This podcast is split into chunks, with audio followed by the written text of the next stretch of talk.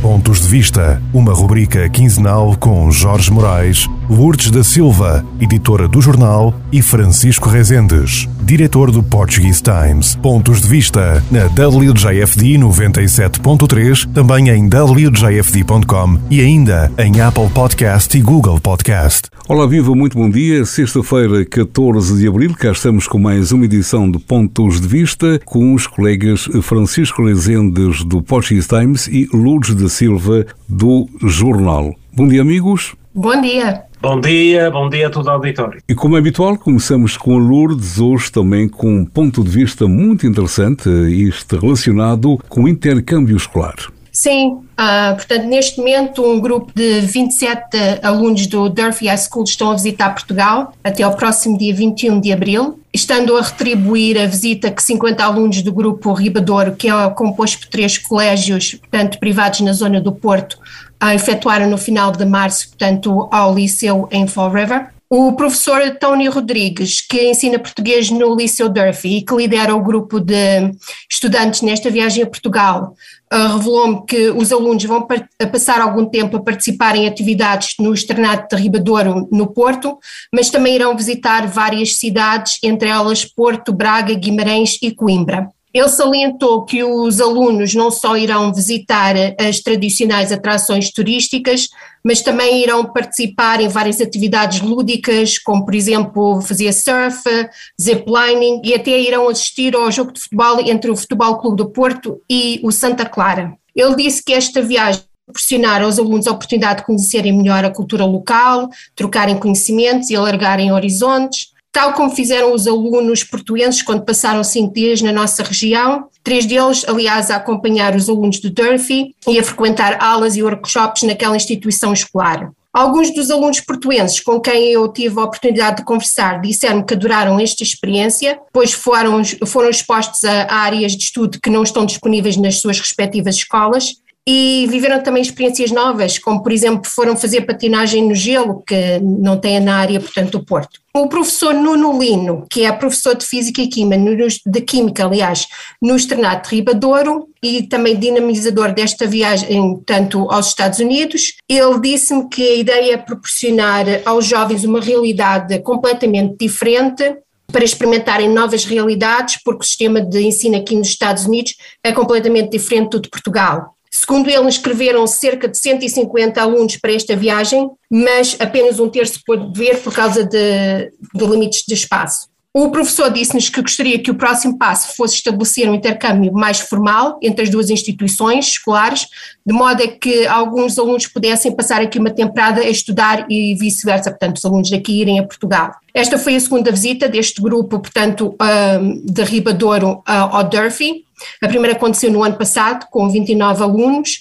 A título de curiosidade, posso destacar que esta ligação entre o, o Durfee e o Grupo Ribadouro começou de uma forma peculiar. Antes de ser docente, Nuno Lino foi treinador de basquetebol no Futebol Clube do Porto e quando ele procurava estabelecer, portanto, contactos com liceus aqui nos Estados Unidos para manter, portanto, este intercâmbio, ele contactou alguns dos uh, jogadores norte-americanos que tinham jogado no Futebol Clube do Porto, portanto, sob a direção dele, e por coincidência, um desses jogadores, uh, que é Marx Utman, ele é agora funcionário, portanto, no, no Liceu Durfee, e foi ele então que conseguiu estabelecer os contactos necessários para, uh, para levar este intercâmbio a bom porto.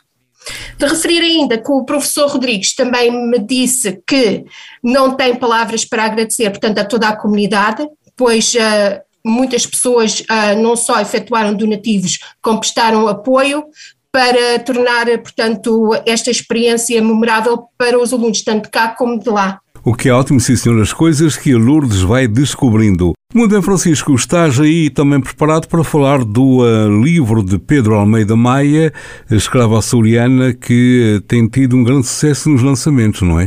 Uh, exatamente, mas antes uh, deixe-me só uh, rematar aquilo a, Lourdes disse, é sem dúvida muito positiva este intercâmbio, uhum. não é o primeiro, a vários níveis, é bom, é bom para, para os dois lados, para ficarem inteirados da realidade daqui e de lá também, e essa proximidade realmente é, é muito bom uh, para, para os dois lados. Ora bem, uh, Pedro Almeida Maia, porquê é que eu falar de um, de um escritor que, que não é daqui, mas é, é, é dos Açores? É porque os, os últimos dois livros referem-se a realidades de imigração direta ou indiretamente. O Pedro Almeida Maia é natural de Ponta Delgado, nasceu em 1979 e encontra-se neste momento aqui no, nesta área. Um, para apresentar os seus dois últimos livros, Ilha América e A Escrava Açoriana, eh, e na passada semana esteve na Casa dos Açores da Nova Inglaterra, em Fall River, e ontem, quinta-feira, na Biblioteca Casa da Saudade, em New Bedford. Eh, o primeiro, o, o, primeiro contato que eu tive com o Pedro Almeida Mai foi há coisa de 4, 5 anos atrás, quando me solicitou que enviasse uma entrevista que foi publicada aqui uh, no Portuguese Times em fevereiro de 1981, com Daniel Melo, açoriano da Ilha de São Miguel, natural das Furnas, ele que se aventurou a emigrar para os Estados Unidos a partir da Ilha de Santa Maria, uma história que já toda a gente conhece, uhum. uh, uh, no trem de aterragem uh, de um avião nas linhas aéreas venezuelanas, imagina Jorge, em setembro de 1960, eu enviei essa entrevista ao Pedro e, e terá sido uma grande ajuda para a composição desse, uhum. desse novo livro. A partir dos contatos foram se intensificando e o Pedro uh, convidou, uh, aliás, eu convidei o Pedro a, a, escrever sobre a sua atividade profissional, ele que é uh, psicólogo organizacional, que estuda os fenómenos de comportamentos locais de trabalho, etc, etc. E uh, uh, o Pedro uh, colaborou com uma coluna denominada Recursos dos Humanos um, durante vários meses, entre fevereiro e setembro de 2021. Quanto ao livro, ao segundo livro, A Escrava Açoriana, editado a nível nacional em 2022, aliás, o Pedro disse-me que estes dois livros abriram novos horizontes, uma vez que ele agora está editado no, a nível nacional nacional, mas dizia eu que a escrava açoriana é, um, é, é, é, uma história muito interessante, é um romance, conta a história de Rosário, uma jovem pobre de Ponta Delgada, que em 1873, com apenas 15 anos de idade, emigra para o Brasil, acompanhada da mãe, nos, porão, uh, no porão, nos porões de um navio, sob condições de higiene uh, uh, realmente péssimas. chega ao Rio de Janeiro e a jovem açoriana será vendida como escrava e empurrada para a prostituição. São dois livros que eu recomendo vivamente a leitura. Resta acrescentar que o Pedro Almeida Almeida Maia tem um percurso de 10 anos de escritor, com vários livros publicados, alguns dos quais uh, premiados. A escrita eh, é uma atividade de vocação, mas a sua principal atividade e ganha pão é a psicologia. De resto, o Pedro está cá também para outra, uh, outra finalidade, que é uh, escrever sobre a envolvência de um imigrante açoriano nos anos 20, na altura da lei seca, não é? E, e, e, e o envolvimento desse açoriano uh, nas atividades da máfia. Portanto, é o próximo livro do Pedro Almeida. Portanto, são livros que têm a ver com as correntes migratórias. Achei interessante trazer aqui aos pontos de vista uh, esses dois livros do Pedro Almeida Maia, que é realmente um dos grandes escritores da nova vaga de escritores açorianos que existe atualmente, não só no, no arquipélago, mas também a nível nacional. Sem dúvida, e é sempre bom não perder, digamos, a linha à meada, porque é uma história que fica e fala também uh, deste intercâmbio de, enfim, América, Açores, Açores, América. Antigamente era muito mais fácil e hoje um bocadinho mais complicado conseguir uh, um visto para emigrar. Um, eu gostava também de falar aqui de um assunto importante, é que nos últimos dois anos eh, mais de 110 mil pessoas saíram do estado de Massachusetts. Eu gostava também de saber aqui a opinião da Lourdes e do Francisco. Eh, isto tudo devido ao elevado custo de vida. Uh, exatamente, se me permites, Lourdes, uh, uh, uh, isso tem vários, tem vários fatores. Um deles é o Texas. Digamos que Massachusetts, o nível de vida aqui nesta região, uh, é, é, elevado e as pessoas uh, vão para outros, nomeadamente para a Flórida, para outros estados ali do, do sul, uhum. porque vão à procura também de, a verdade é que vão no, no, na, nessa altura do seu campeonato uh, no escalão etário vão à procura de clima, de um, climas mais amenos e a Flórida, enfim, a Flórida está-se a tornar uh, o destino preferencial de muitos portugueses aqui, não só aqui de, de Rhode Island e Massachusetts, mas de New Jersey, Nova York, Connecticut, Uh, e, portanto, esse, esse é um, do, um, dos fatores. O outro é que já apontei, uh, razões de ordem económica, uh, porque realmente aqui a cidade de New Bedford, para, para termos uma, uma, ideia, metade da cidade de New Bedford não trabalha e esta metade que trabalha está a sustentar estes que não trabalham.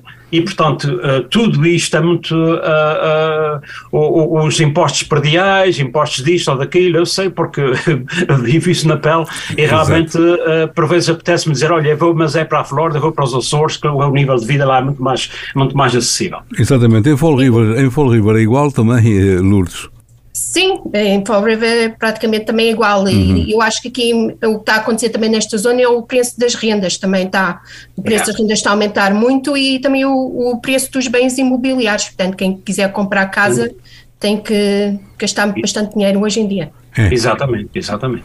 Já... É porque, eh, eu, oh Jorge, se me permite sim, sim. acrescentar aquilo que a Lourdes disse, pá, é que realmente os preços das rendas estão muito elevados porque e, uh, o nível de vida aqui, as pessoas que ganham, não ganham para pagar a renda, ou melhor, dá para pagar para comprar um gelado e mais qualquer coisa, mas porque é porque os senhores também, há quem fale contra os senhores, mas os senhores também vê-se, têm, têm os impostos prediais a aumentar. Tem os seus encargos, sim senhor. Não é? É verdade, impostos, é, os seguros, não é fácil. Hoje em é, dia não é fácil. E, e isto também aplica-se aos pequenos negócios, ao fim e ao cabo, não é? As pessoas falam, falam, falam, mas o, o, o pequeno comerciante também está com problemas de sobrevivência porque tem a grande competição das superfícies, agora também nos últimos anos o gigante da online, eh, e como é que um, uma pequena loja eh, sobrevive na cidade? É também uma grande questão eh, que se coloca neste momento, não é? Porque não pode competir com preço, é impossível, não é? Pois tem os encargos que todos nós sabemos. Sem dúvida. Muito é bem. Verdade. Muito bem. Eh, e avançando aqui, Lourdes, tem mais um ponto de vista interessante. É que um jovem eh, de São Miguel eh, emigrou para Fall Rivers e está a vencer. Um, precisava de uma, uma ajuda especial, digamos, em termos de educação e está a vingar, não é, Lourdes? É, Trata-se de Ismael Alves, portanto é um aluno a frequentar o último ano no Liceu Durfee, por coincidência também Estou a falar outra vez do Durfee. E este aluno, portanto, apesar de ter necessidades educativas especiais, portanto, ele encontra-se aqui a, a, residir há cerca de sete anos e acaba de vencer um prestigioso prémio de arte nacional. Irá ser reconhecido com a distinção Gold Key durante uma cerimónia da Scholastic Art and Writing Awards a ter lugar no emblemático Carnegie Hall, em Nova York, no dia 6 de junho.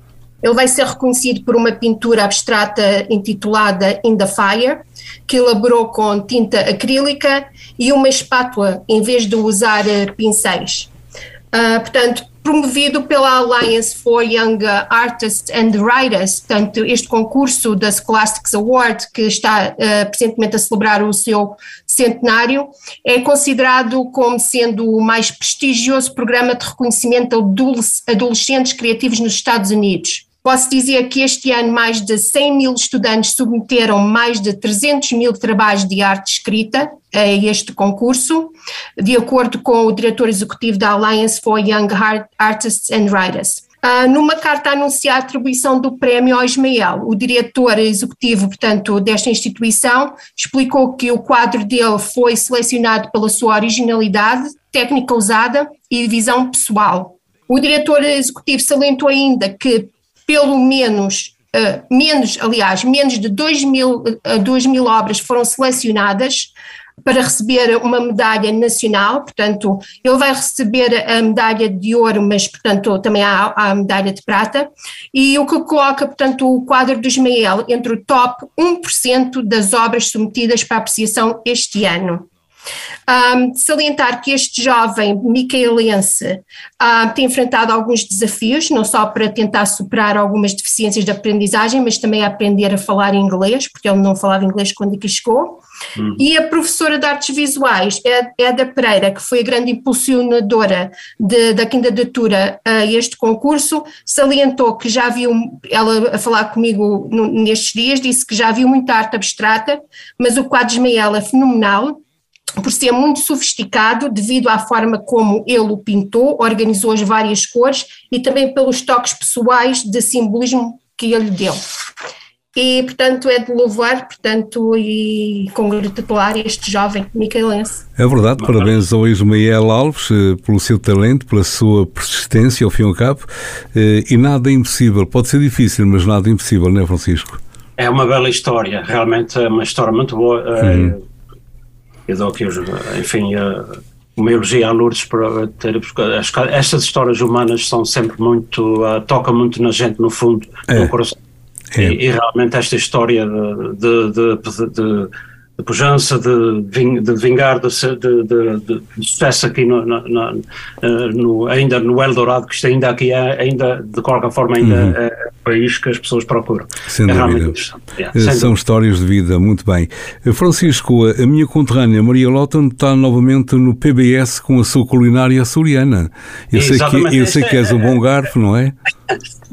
É verdade, este é um assunto que, que vocês três conhecem e podem, podem, podemos entrar aqui num diálogo, uhum. porque a Lourdes conhece perfeitamente o percurso e tu também.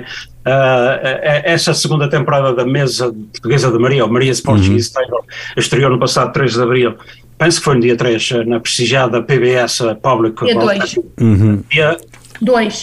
Oh, uh, a temporada é composta de oito episódios, com quatro deles apresentando a culinária e a cultura da área de, de Nova Inglaterra, incluindo aqui Boston e Cape Cod, uhum. uh, e outros quatro episódios gravados ali no, no grupo central do, do arquipélago dos Açores. Uh, é o programa que, enfim, combina a herança, cultura e história em cada episódio. foi filmado durante o verão e outono de 2022 em vários locais, incluindo aqui as cidades de New Fall River. Sabe-se que depois desta transmissão na PBS de Rhode Island, por oito semanas, o programa será transmitido nacionalmente pela PBS a partir de junho deste ano. Uhum. Entretanto, Maria Lawton, que é natural como já disseste, a Lagoa, a Ilha de São Miguel, e eu pensei que ela era natural do Nordeste, natural da Lagoa de São Miguel. Bem, bem, no Nordeste há sempre gente que preste, não é? Não te preocupes, homem. Na Lagoa há gente Bom, boa, na Lagoa há gente boa. Na freguesia do Rosário, não é? É do Rosário, é, sim, da Lagoa, senhora. exatamente. Sim, senhora. Ela vai estar no, no próximo dia 23 de abril na UMass Dartmouth, entre as 2 e as 5 da tarde, ali no Grand uhum. Green uh, Reading Room, na Clare, uh, na Biblioteca Clare uh, Carney.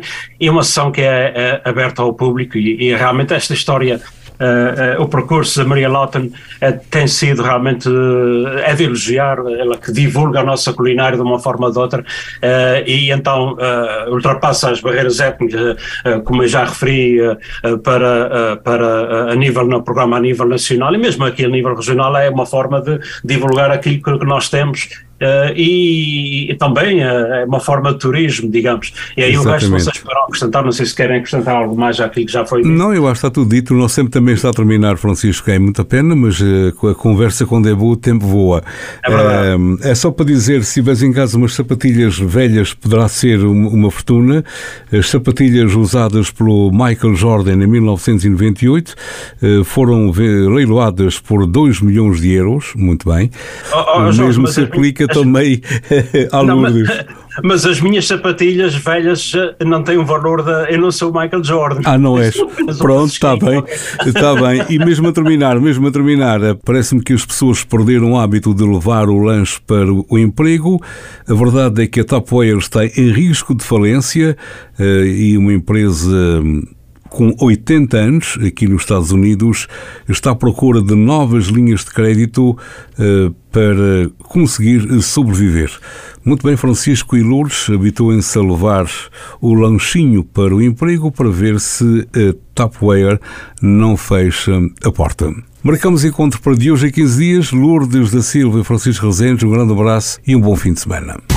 Pontos de Vista, uma rubrica quinzenal com Jorge Moraes, Lourdes da Silva, editora do jornal, e Francisco Rezendes, diretor do Portuguese Times. Pontos de Vista na WJFD 97.3, também em WJFD.com e ainda em Apple Podcast e Google Podcast.